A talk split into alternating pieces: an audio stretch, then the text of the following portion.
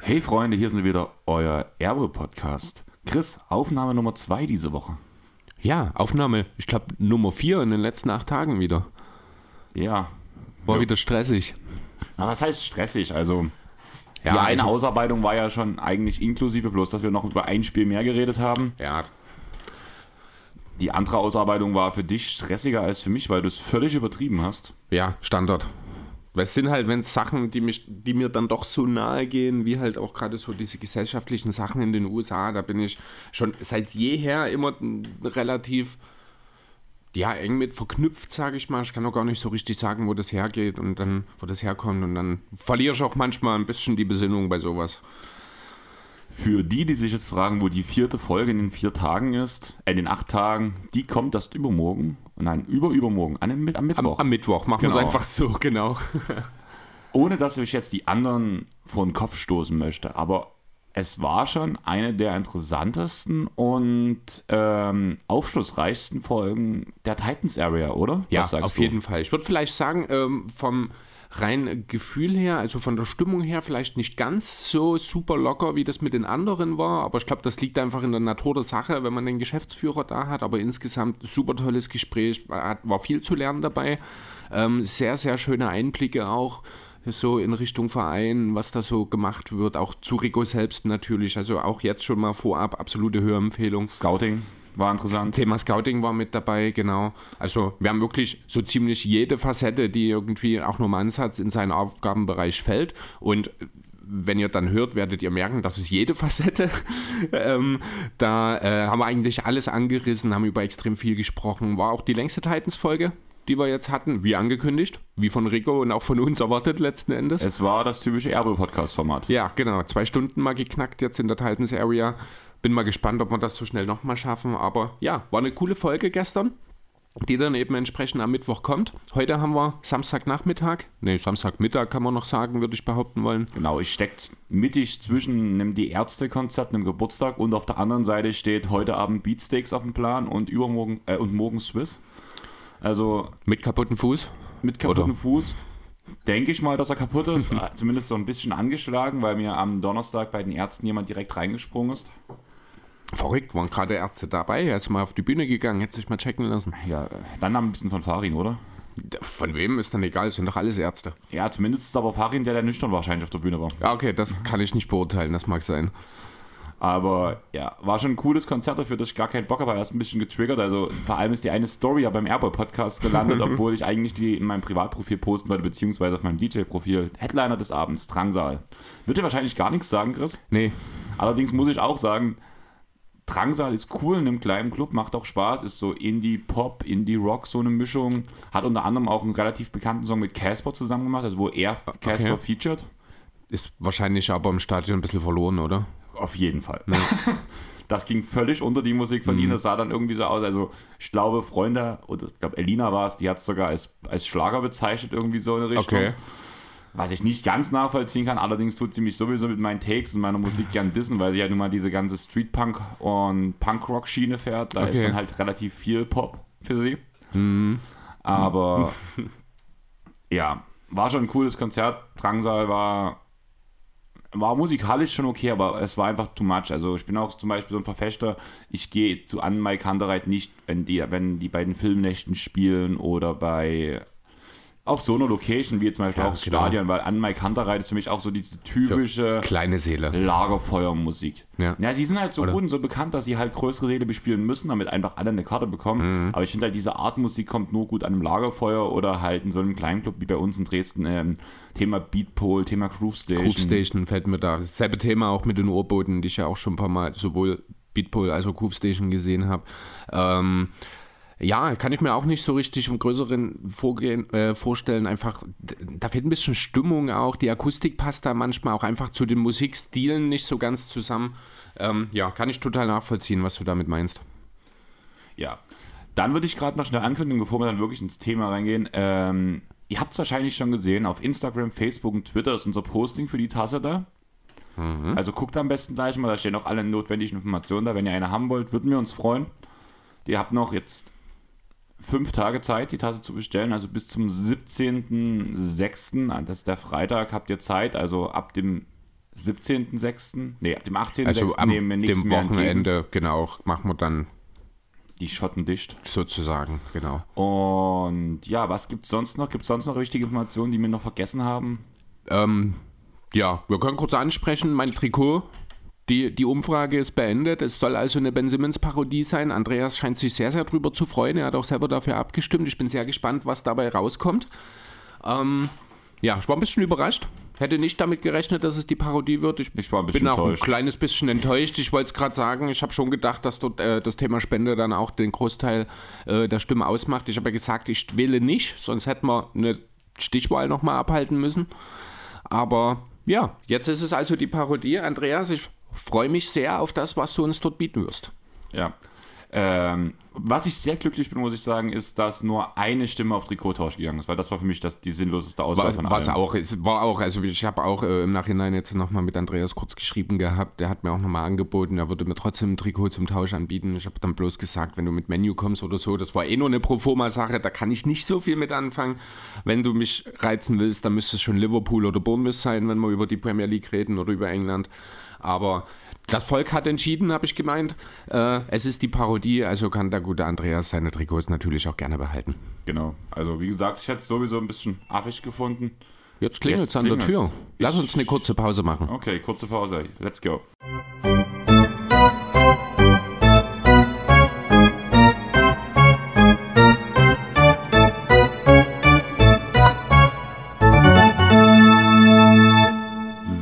Da wären wir wieder. Chris, ich habe den Pausensound vermisst. Ja, war lange nicht mehr da. Ja. Erstmal, erster Vorteil, alle sind wieder wach. ja, ja, genau.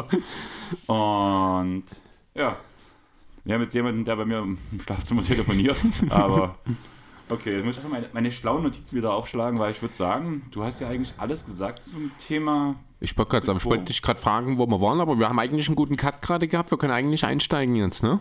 Hat der Lina ein super Timing gehabt. Ja, das sagen. allerdings. Jo, Game 3. Mhm. Erstes Viertel. Jalen Brown, 17 Punkte, 5 Rebounds. Und es steht 22-33 für Boston. Ja, und noch ein paar Assists dazu. Ich glaube, er hat 24 Punkten, war er direkt beteiligt in dem ersten Viertel. Also an drei Viertel aller Boston Celtics Punkte, die in dem ersten Viertel zusammengekommen sind irgendwie in der Dreher war das, äh, ist super stark reingekommen, hatte auch im Spiel 4 wieder ein paar gute Momente, Minuten, also einen guten Stretch, aber er ist so ein bisschen sinnbildlich, wirklich, muss ich sagen, für das komplette Celtics, ja, für die komplette Serie eigentlich bisher, wahrscheinlich sogar für die Playoffs komplett. Er ist unheimlich gut an einem guten Tag, aber er schafft es nicht, das über ein komplettes Spiel abzureißen. Das Lustige muss man ja wirklich sagen, Brown, ich weiß gar nicht, wer es so bezeichnet, hat Brown und Tatum als Zeitarbeiter bezeichnet, weil Tatum prinzipiell in der zweiten Halbzeit gut spielt und Brown in der ersten. Mhm. Da ist durchaus was dran, aber das ist halt auch gleichzeitig eines der größten Probleme der Celtics. Ja, also ich finde eigentlich der Dreh- und Angelpunkt ist Robert Williams. Wie fit ist der? Wie stark ist der? Man muss halt auch sagen, klar, er hat jetzt im Game 4 nicht so schlecht gespielt wie vor allem in Game 2. Ja. Aber es war trotzdem nicht der Robert Williams, den wir in Game, äh, Game 3 vor allem gesehen haben.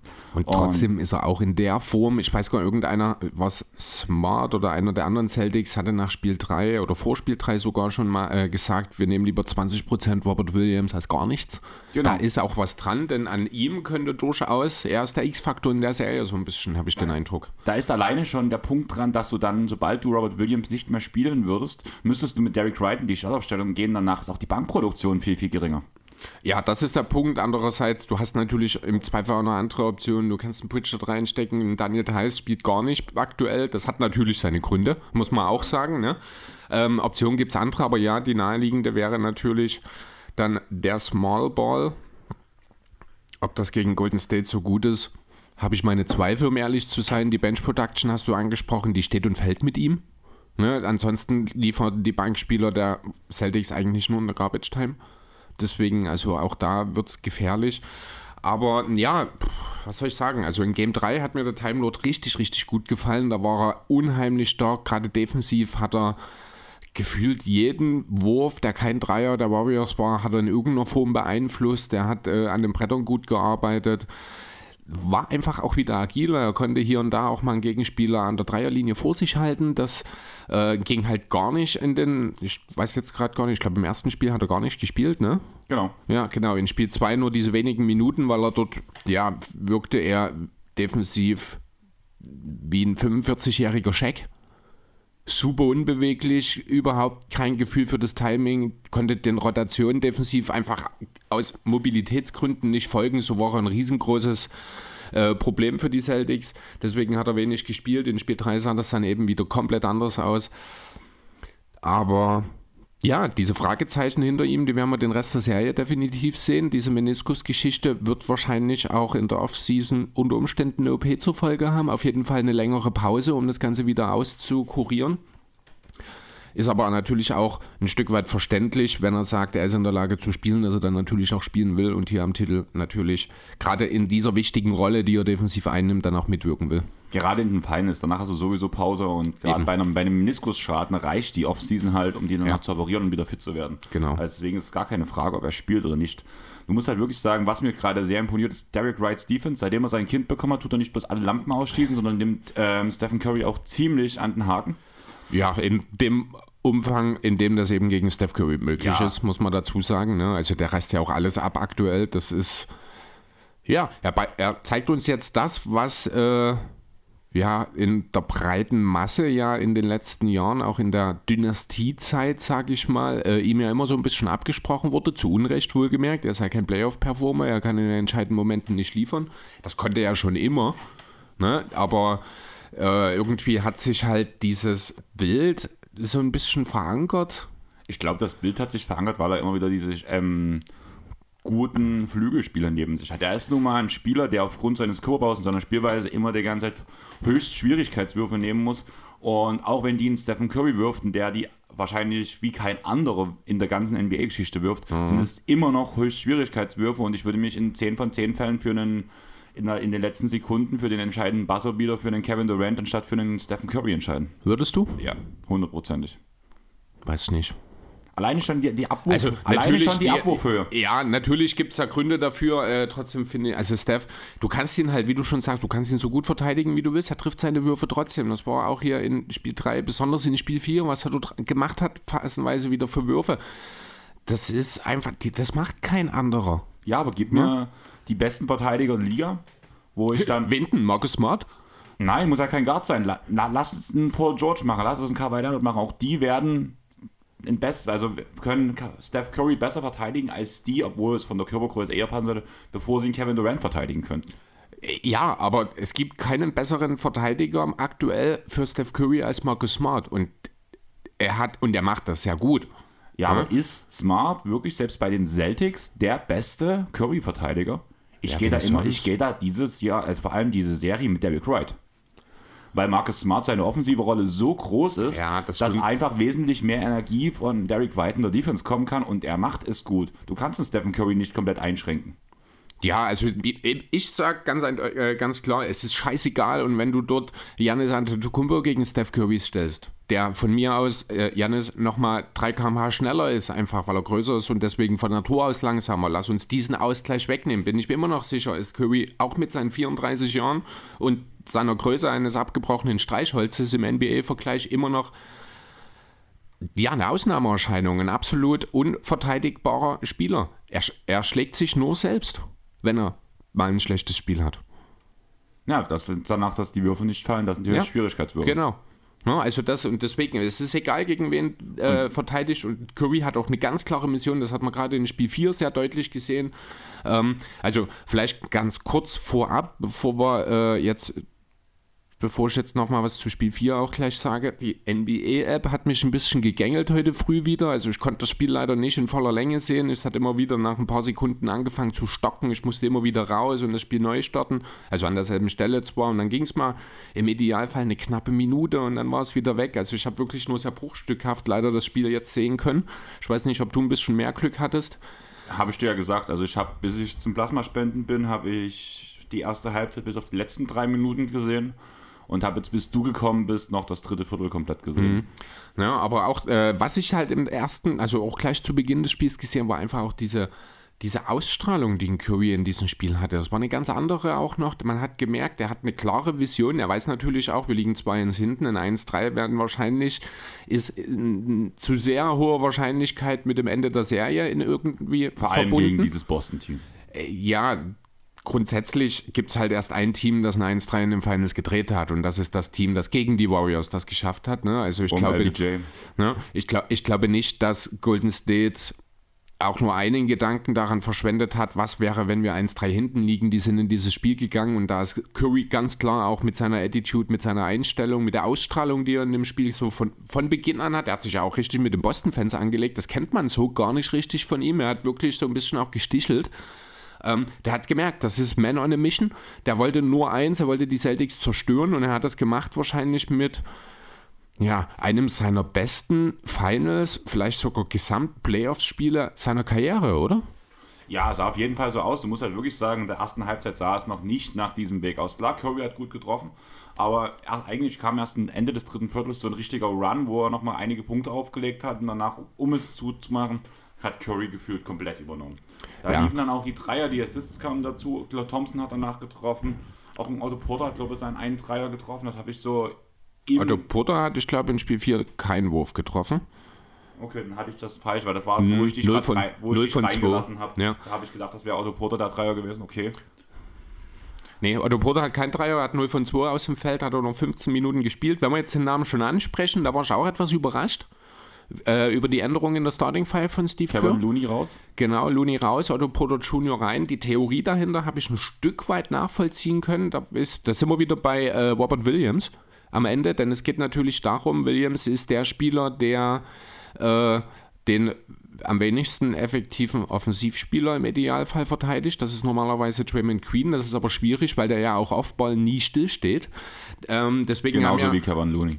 Äh, genauso auch wie Looney, aber Looney hat halt äh, diesen Dreier, diese Dreier-Range aktuell nicht. Ich bin immer noch der Meinung, wenn er daran arbeitet, könnte er in zwei, drei Jahren auch ein solider Dreierschütze sein.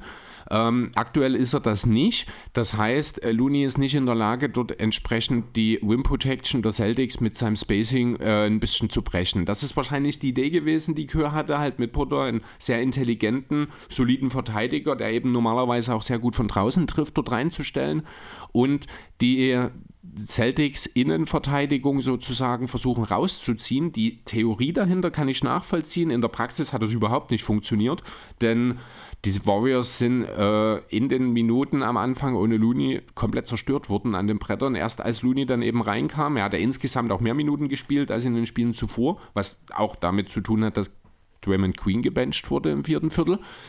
Ähm, ja, also das wird vermutlich so auch ja, doch, ich kann mir schon vorstellen, dass es Kür trotzdem nochmal macht. Denn wenn alles gut läuft, wenn das offensiv funktioniert, dann kann man defensiv dort auch dagegen halten. Wenn er, aber dafür kann halt Potter dann nicht 0 von 2 gehen, da muss mehr, mehr Gefahr einfach von ihm ausgestrahlt werden. Aber du musst halt dann, wenn du so eine Line-Up spielst, ganz klar davon ausgehen, du musst deine Würfe extrem hochprozentig treffen, denn du wirst nicht zu Second-Chance-Möglichkeiten kommen und du wirst von Boston in der Zone am Korb zerstört mit dieser Line-Up. Aber wenn du es jetzt schon sagst, ein Grund, warum man am Korb zerstört wird, ist ja auch die Leistung von Draymond Green, vor allem in den letzten zwei Spielen der Boston-Serie. Ich würde Allgemein sagen, im die ganze Serie nicht so der Renner von ihm sogar. Es wird ja großartig geredet. Ähm, liegt es an dem Podcast? Ah, das ist, das ist Blödsinn. Also, da, müssen wir nicht drüber reden, dass diese Aussage natürlich von Kendrick Perkins kam. Ganz ehrlich, was hat dieser Mensch für eine Berechtigung, in den Medien über die NBA zu reden? Ja, dass man da NBA mir, gespielt hat. Der geht mir richtig auf den Sack inzwischen. Der erzählt nur Bullshit, dieser Kerl. Wenn der wenigstens irgendwo, wenn, mal ab und zu irgendwie in, zumindest ansatzweise was Brauchbares in die Welt scheißen würde. Ähm, Was war aber- dein Lieblingstake in diesem Interview? Ah, ich habe es mir nicht kommen. Ich habe nur diese, diese Aussage gehört und ich habe Kopfschüttelnd, da habe ich mir gedacht, ach komm, das muss echt, da höre ich nicht weiter rein. Das ist, man sieht ja immer wieder mal wieder irgendeinen bescheuerten Take von Kendrick Perkins. Das ist mittlerweile, wenn ich den Namen sehe, dann blätter ich weg. Perkins hat in, seinem, in, in diesem Interview gesagt, dass ähm, Queen ja die Strategie verrät, die die, äh, Celt- äh, die, äh, die Warriors gegen die Celtics spielen wollen. so ein Blödsinn. Und ich habe reingehört. er erzählt halt das Offensichtliche, was so, was er auf der Pressekonferenz hat. Das war ja auch eh diese Ja. Aussage, die auch Draymond Green danach auf der folgenden PK gesagt hat. Ich erzähle ja genau dasselbe in meinem Podcast, was ich euch Was auch ich, gerade genau. erzähle. Ja, das ist Blödsinn. Das ist Kendrick Perkins versucht sich relevant zu halten. Ich weiß nicht, angeblich ist er ja jetzt auch auf dem, äh, versucht er ja jetzt auch irgendwie einen Coaching-Posten in der NBA zu ergattern. Mein herzliches Beileid. Ganz genau, das war auch mein erster Gedanke dabei. Also bitte lass uns, wenn möglich, nicht über Kendrick Perkins reden. Okay, dann lassen wir einen anderen Hot Take raus, rauswerfen. Ich habe ein Meme gesehen Okay. und auf dem oberen Bild war Ray Allen, es war Paul Pierce und Kevin Garnett. Darunter stand der Old Big Three. Und Okay. auf dem unteren Bild war Jason Tatum, Jalen Brown und, Und Marcus Marcus Smart. Smart. The New Big Three. Dazu würde ich dir gerne eine kleine Statistik an den Kopf werfen aus Spiel 3. Da sind nämlich genau die drei, die du gerade genannt hast, Brown, Smart und Tatum, das erste Trio seit 1984, die in einem Finals-Spiel alle einzeln jeweils 20, 5 und 5 aufgelegt haben. Zuletzt geschafft, eben 84, haben das die Lakers um Kareem Magic und Michael Cooper. Also ja, das ist nicht ganz aus der Luft gegriffen. Ich hatte diese äh, Gedanken auch schon ein, zweimal. Es sind sicherlich die Big Three der Celtics aktuell. Ich halte sie aktuell aber auch noch nicht ansatzweise so gut wie die ursprünglichen Big Three der Celtics. Das liegt aber auch einfach an der Jugend. Das kann in zwei Jahren ganz anders aussehen. Ähm, es ist durchaus möglich, dass sie sich dorthin entwickeln, aber noch fehlt ein bisschen was. Ähm, hättest du jemals gedacht, dass Marcus Smart sich mal Ja. auch an den jetzigen Punkt entwickeln Ja. wird? Ich bin von Tag 1 noch, als er in Oklahoma für die, äh, für die Sun Sooners, ja, ich glaube Sooners gespielt hat, äh, war schon ein riesengroßer Marcus Smart-Fan. Ich habe ihn damals schon als Leader angepriesen, als jemanden, der ein Team alleine schon durch seine Mentalität besser machen kann. Dass er ein exzellenter Verteidiger ist, wussten wir schon immer. Wir wissen jetzt auch schon seit mehreren Jahren, dass man Marcus Smart einfach auch in- ineffiziente Dreier werfen lassen muss, damit sein Spiel funktioniert. Deswegen, ähm, ja, dass er dort so ein elementar wichtiger Teil eines sehr, sehr, sehr guten Teams ist. Ich würde sogar dazu neigen, da kommen wir dann später bei einer der Hörerfragen nochmal dazu, äh, nochmal ein bisschen genauer, äh, ihn als den wichtigsten Celtic aktuell anzusehen. Aber das Ding ist halt, ich hätte vor dieser Saison, hätte ich glaube nicht gesagt, dass ich jemals sagen würde, dass er ein Playmaker ist. Da hat er natürlich noch mal einen Riesenschritt gemacht, Genau. diese Saison, das stimmt. Und hätte man vor zwei oder drei Jahren zu mir gesagt, dass Marcus Smart der drittbeste Spieler bei einem Championship-Contender ist, der in den Finals steht, Hätte ich hätte ich nicht auch an- nicht dran gedacht. Hätte ich nicht angezweifelt. Okay. Hätte ich sofort unterschrieben. Okay, das war für mich so, also so die vierte, fünfte, der vierte, fünf wichtigste Spieler im ganzen Kader, ja. Aber es ist so einen wichtigen Spieler habe, hätte ich ihn nicht gesehen. Also klar, der beste Verteidiger im Team, was nun auch ein Team voller gesp äh, gespickt mit voll Voller elitärer Verteidiger ist. Ja. Aber ja, Nein, also ich war schon immer so ein kleiner Marcus Smart Fanboy. Natürlich ist er manchmal ein bisschen drüber. Man darf natürlich auch seine Frisur anzweifeln. Also Ich schön, super. schön sieht es nicht aus, aber es ist, zeigt halt auch genau den Typen Marcus Smart, seine Mentalität. Der blutet grün, wie es Kevin Garnett damals mal so schön gesagt hat. Und ähm, es war ja so, Marcus Smart und sein Vertrag galten ja immer als Trade Asset für die Celtics. Das habe ich nie so richtig verstanden. Einerseits klar mit diesem guten Vertrag, also jetzt nicht den aktuellen, der ist ja ein bisschen höher, sondern dieser, ich glaube, der den Robert Williams hat. den, diesen 13 Millionen Vertrag oder was das war, ähm, der wäre ja super genial auch zu traden gewesen für den richtigen Mann, aber das haben sie nicht gemacht aus guten Gründen und ja, da bin ich auch also ich bin da nicht froh drüber, weil wir reden über die Celtics. Ich kann da einfach nicht froh drüber sein, wenn die Celtics in den Finals stehen. Aber ja, so rein objektiv betrachtet haben, ähm, ja, ich liebe Markus Smart einfach. Jetzt ist es nicht mehr objektiv, aber Transferiere diesen Kader in ein anderes Team, du würdest das Team lieben. Also ich finde diesen Kader Diesen- an sich, wie er zusammengestellt ist, extrem sympathisch. Vom Trainer bis hin zu den ganzen Spielern in diesem Kader. Ich liebe diesen Kader einfach und ich wünsche mir ja. alleine für Al Horford, dass die Championship nach Boston geht. Ach komm, Al Horford hat mit seiner Finals erreichen schon 5 Millionen Incentive abgestaubt. Mir ist alles andere bei Weitem nicht so wichtig wie endlich dieser scheiß Finals MVP für Steph Curry. Nein, ich will Al Horford. Ich war damals schon ein Hater gegenüber diesem Warriors-Team. Ich bin es immer noch, also das heißt Hater. Ich mag dieses Team, ich, aber ich weiß noch genau dieses Finals-Serien Cavs gegen Golden State Warriors. Ich habe die ganze Zeit gedacht, das ist für mich Pest Welche? gegen Cholera. Deswegen sage ich, die ganzen Serien habe ich gesagt. Ach so, alles klar. Das war für mich Ja. Pest gegen Cholera. Nichts anderes. Und deswegen das jetzt gegen Golden State Boston. im Finale steht und in Boston halt einfach mal Jalen Brown, Jason Tatum, Daniel Tice spielen, Al Horford, Marcus Smart, Derek White. Du hast so viele sympathische Spieler. Und Peyton Pritchard finde ich auch super. Vergessen wir nicht, dass Dennis Schröder auch einen Ring bekommen würde. Das ist mir egal. Ja, das ist so. Ich habe das jetzt auch gesehen. äh, Da wird ja gerade gefühlt eine Riesensache draus gemacht, aus einer Tatsache, die es so seit NBA-Gedenken gibt, gefühlt. Wenn du in der Saison für das Team gespielt hast, die am Ende Champion werden, kriegst du einen Ring. Das war noch nie anders. Vor allem wird in Deutschland so krass drüber geredet, weil es halt Schröder ist. obwohl Daniel Tice Obwohl. Thais sogar im Kader ist. Ja. Ne? Ja, Das also, finde ich viel trauriger. ja, total bescheuert. Letzten Endes hat sich an dieser Regelung nie irgendetwas geändert. Schröder hat ja, ich glaube, sogar auch ein Celtics Championship Tattoo irgendwie sich die Saison mal machen lassen, wenn mich nicht so. alles täuscht. Ich, keine Ahnung, ich habe da mal ein Bild gesehen, es kann auch ein Fake sein, keine Ahnung. Aber auf jeden Fall weiß ich, äh, dass Schröder natürlich für die Celtics jetzt hier an dieser Stelle auch äh, wootet und vor dem Fernseher zuschaut, weil nicht bloß, er seinen nicht Ring bloß will. vor dem Fernseher, er war sogar in der Kommentatorenbox bei The Zone. Ach so? Ja, mit Trey okay. Vogt zusammen. Ja, ich schaue kein NBA auf The Zone mehr, deswegen kann ich das nicht sagen. Ich habe es auch bloß gelesen, ich habe ja The Zone gar nicht mehr. Ja, ich spiele auch, das, wenn wir es gerade haben, also ich spiele auch ernsthaft mit dem Gedanken, ich habe mir letztes Jahr diesen Jahresabo gemacht, wo ich äh, ein paar Euro gespart habe, die sind, laufen, ich glaube, im September aus. Ich werde mir da auch ernsthaft drüber Gedanken machen, wenn ich mir dann mal ein Bild darüber gemacht habe, was das wirklich kostet, denn die Preise sind ja deutlich hochgegangen, ähm, ob ich das überhaupt dann noch ja, für tragbar halte. Mal schauen. Dann wäre meine Frage, hast du jetzt noch was Wichtiges für diese Serie? Willst du über das Vor äh, über das, diesen Seven Points Stretch reden? Äh, den habe ich mir tatsächlich aufgeschrieben als Kuriosum, fand ich sehr interessant. Wir suchen gerade Seven Ich habe Point ihn hier Play. stehen, wenn du es brauchst. Hier, ich habe mal auch genau erst dieser äh, halt das Four-Point-Play von Curry, der den Dreier trifft, dabei von Hofert mit einem Flagrant One gefoult wird, wo erstmal die Frage ist, war das ein Flagrant One? jeden Fall. Ja, streckt so ein bisschen den Fuß raus, Ja, aber das ist das, ich, ist das wie Kawhi Leonard sich ich- gegen Sasa Pachulia ja, verletzt aber hat. also genau da wollte ich gerade drauf hin, wenn du die beiden Szenen vergleichst, ist Sasa sieben Stufen schlimmer in dieser Szene als Auf das, was Fall, Hofert aber, macht. aber es gibt diese Regelung, dass alles, wo du dein Bein unter, den, unter den Sprung des Schützen schiebst, Okay. selbst wenn der Schütze nach vorne springt, wie es ja auch Curry in dieser Situation leicht Ja. gemacht hat, geht trotzdem der Fuß von Horford, auch wenn er bloß einen Schritt nach vorne macht, nicht wieder Horford null Absicht unterstellen, aber die Regelung Nee, ist, richtig. schiebst du deinen Fuß unter den Sprung des Schützen, sobald du dich nach vorne bewegst, ist es deine Schuld, nimmt es automatisch ein Flagrant One. Ja, okay. Das Das finde ich, ein bisschen eine harte Regel. Hier könnte man vielleicht auch einen Common-Fall geben, finde ich. Das muss kein Flagrant Ja, sein. Also in diesem konkreten Fall. Jetzt nicht allgemein bin ich total dafür. Wer sowas macht, sollte bestraft werden. Aber ich finde, hier fehlt mir ein bisschen die Differenzierung. Ja, aber ganz ehrlich, Curry landet ja im Endeffekt auch auf Horford seinen Fuß. Was ist, wenn Curry dort wegknickt? Dann sind die Schreie groß. Und dann wird das auch als dreckiges Foul gewertet, sage ich dir so, wie es ist. Über dreckiges Foul, merkt ihr das? In Bezug auf Vorwort kommen wir auch gleich nochmal dazu. Lass uns erstmal kurz dieses Seven-Point-Play sozusagen beenden.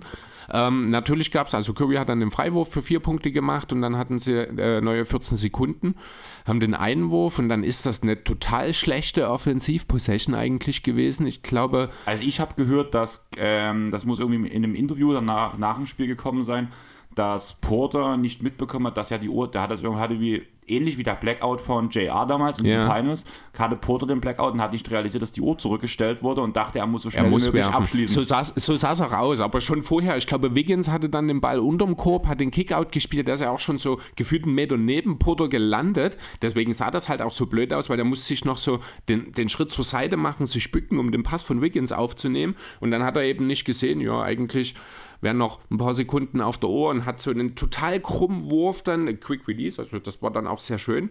Äh, also nicht schön, aber sehr schnell und sehr, Selten. sehr gute Bewegung in dem Moment dann aus dieser ungewöhnlichen Position heraus und dann hat er den Dreier halt getroffen. Ich glaube, das war dann auch so, wo aus einem äh, eigentlich zweistelligen Spiel die Warriors plötzlich wieder mittendrin waren im Spiel. Ähm, war ja auch im dritten Viertel, wo sonst sollten die Warriors so ein Play hinsetzen, wenn nicht ins dritte Viertel, wo sie jedes einzelne in, diesem Spiel, äh, in dieser Serie bisher gewonnen haben. Ähm, aber Thema Dirty Play. Lass uns nochmal äh, ins vierte Viertel von Spiel 3 kurz schauen, wo dieser, ja doch, dieses etwas chaotische Play, wo Hofert am Ende auf Currys Bein landet. Wo Draymond Queen in derselben Situation später ausfault. War das dirty? Überhaupt nicht, Nein, oder? gar nicht. Gut, Gar nicht. sind wir uns einig, weil das ist ja auch sowas, da wurde gefühlt auch noch mehr drüber geredet als über diese, äh, über das Bein von Horford äh, bei dem Kirby-Dreier. Aber das ist, also ich habe es mir auch mehrfach an. Es gibt vielleicht eine Perspektive, wenn man das in Slow Motion sich anschaut, wo das wirklich unglücklich und also wirklich so ein bisschen wie ein Dirty Play aussieht. Aber wenn du in, in Slow Mo sieht alles immer absichtlicher aus. Das ist Ich einfach möchte so. gern nochmal auf die erste Runde, nein, auf, auf die äh, Serie der Golden State Warriors gegen die Memphis Grizzlies verweisen, mhm. wo Jordan Poole Morant sein Bein wegzieht. Ja, das Sieht in normaler Geschwindigkeit extrem harmlos aus und Slow-Mo sah es extrem gefährlich aus. Richtig, ganz genau. Na, wobei ich dort, äh, muss ich ganz klar sagen, do, äh, wenn man die beiden Plays jetzt so vergleichen, ist Poole eindeutig der dreckigere in diesen beiden Situationen gewesen. Hofert, der ist wirklich, also das ist, wenn das anstatt Hofert Derrick White ist, redet da gar keiner drüber, weil der einfach mal ein Kopf kleiner ist und dann die Wirkung auf Kirby eine ganz andere ist. Natürlich landet Hofert blöd, allerdings finde ich, sieht man auch, dass er wirklich bewusst versucht, zwischen Kirbys Beinen seinen Arsch zu platzieren im, im Fallen. Also er wirklich gezielt versucht, das Bein zu verfehlen, um keine Verletzung zu riskieren. Natürlich versucht er gleichzeitig noch unter Kirbys Arm durch irgendwie an den Ball zu kommen. Und Was auch, zwischendurch tun noch drei Leute von, von allen Seiten in, alle in irgendeine Richtung schieben. ja, was auch extrem wichtig ist, dass Horford dort äh, im Fallen weiter versucht, an den Ball zu kommen, weil in dessen Folge ist eben dann Trim Queen ausgefault worden. Was ich übrigens nicht gepfiffen hätte in dieser konkreten Situation. Dafür hätte Queen aber gut und gerne schon vorher ein, zwei Mal ausfallen können. Ich wollte gerade sagen, die Serie schon ein paar Ja. Mal ausfallen können. Er hat ja schon zweimal ausgefallen. Also nach, achso, genau, Dwayne Queen nach drei Spielen. Ich habe jetzt im Detail, warte, wir können mal kurz schauen. Er hat jetzt in Spiel 4 noch nur zwei Punkte gemacht. Er hat jetzt also in vier Spielen, Mehr technische Fouls als Punkte in der gesamten Serie. nee, er hat 16 Fouls und, nee, er hat 18 Fouls und 17 Punkte gemacht, genau. Oder so rum war es ja. genau. Ich glaube 15, 15 war es nach drei Spielen. Jetzt hat er zwei Punkte und drei Fouls in Spiel 4 hinzugefügt. Ähm, das sagt halt auch schon viel über das Thema Twim Queen in dieser Serie aus. Die acht Assists sind, ich glaube, jetzt auch sein Höchstwert in dieser Serie gewesen. Aber dafür ist halt defensiv ist das ganz, ganz wenig, was von Queen kommt. Also im Rahmen seiner Möglichkeiten. Natürlich ist er immer noch ein halbwegs solider Verteidiger, aber ganz, ganz weit von dem weg, was ein Trayman Queen auch in der Regular Season, wie ich finde, noch gezeigt hat. Ja, auf jeden Fall. Meine Frage wäre jetzt, bleibst du bei deinem Tipp Warriors in 6? Ähm, jein. Also ich bleibe bei Warriors. Ich glaube mittlerweile nicht mehr, dass es sechs Spiele werden. Da ist einfach, dafür ist Boston zu gut. Also man muss auch sagen, hier in Spiel 4, das, was ich gesehen habe, habe ich immer das Gefühl gehabt, Boston ist das bessere Team. Boston muss eigentlich auch das Spiel zu Ende bringen, das muss man auch sagen. Es war jetzt das erste Spiel, wo die Warriors das vierte Viertel für sich entschieden haben. Dafür dann aber eben auch gleich mit 28 zu 19 relativ deutlich. Ähm, und auch da hätte Boston durchaus mit ein bisschen mehr Wurfglück gefühlt so die paar Possessions, die ich gesehen habe, die waren einfach nicht konsequent zu Ende gespielt. Da wurden eigentlich ordentliche Würfe rausgespielt, die dann einfach teilweise nicht gefallen sind.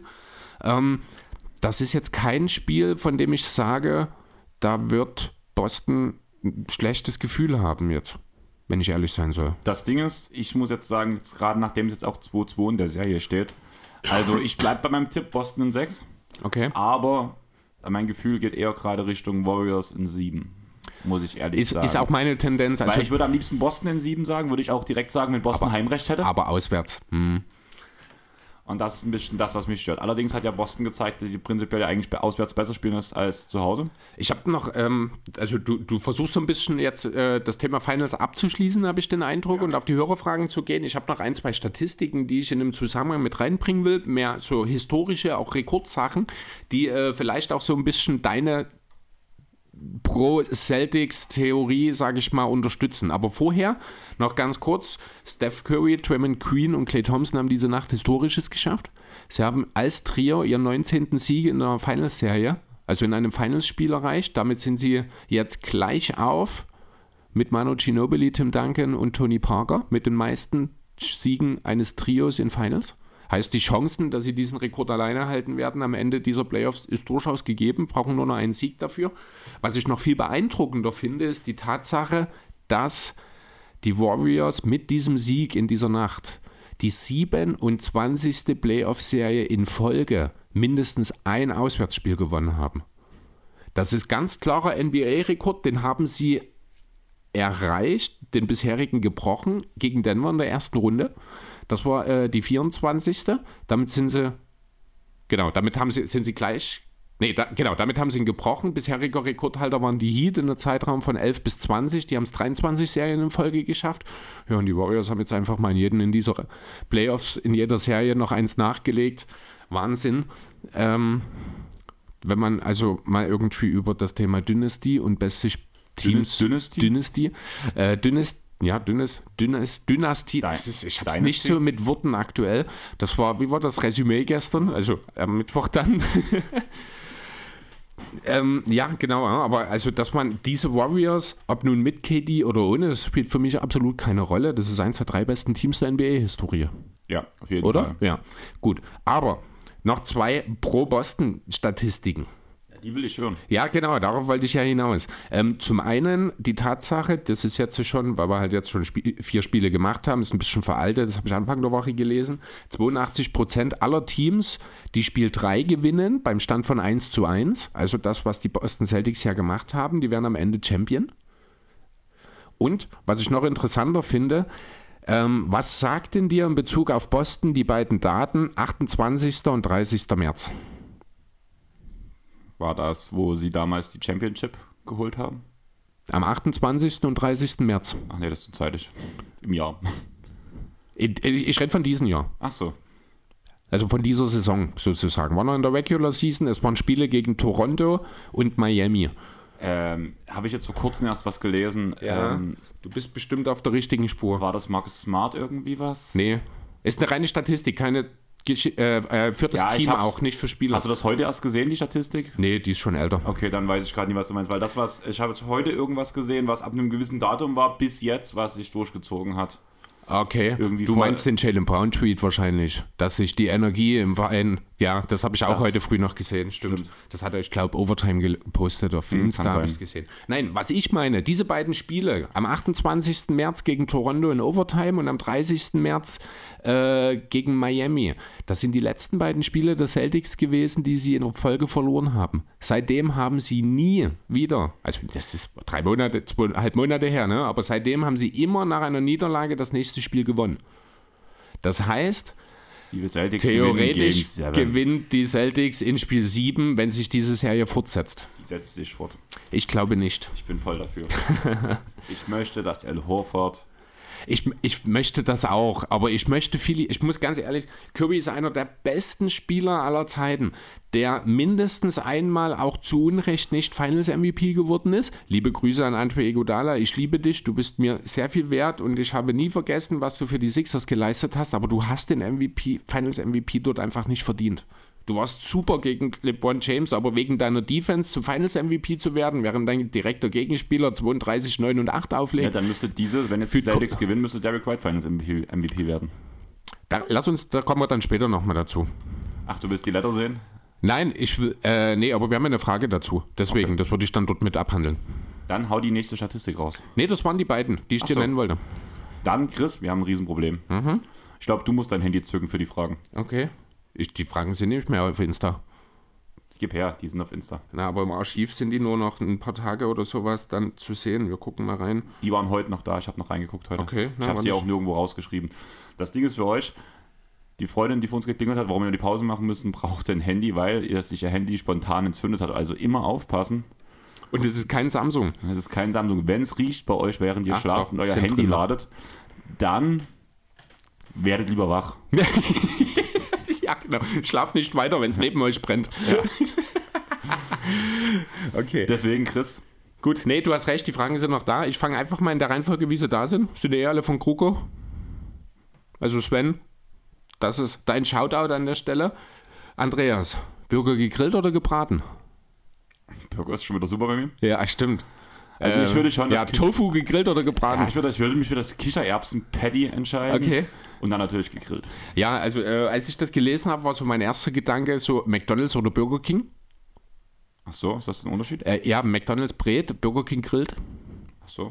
Deswegen, äh, was das angeht, natürlich gegrillt ist immer besser mit einer kleinen rauchigen Note dabei. Am besten also wirklich auf dem Grill im Garten gemacht oder sowas. Das ist natürlich bei Burger King dann auch nochmal ein kleines bisschen anders. Aber ähm, ja, gegrillt natürlich. Genau. Und am besten Ja. ohne Fleisch, merkt euch das.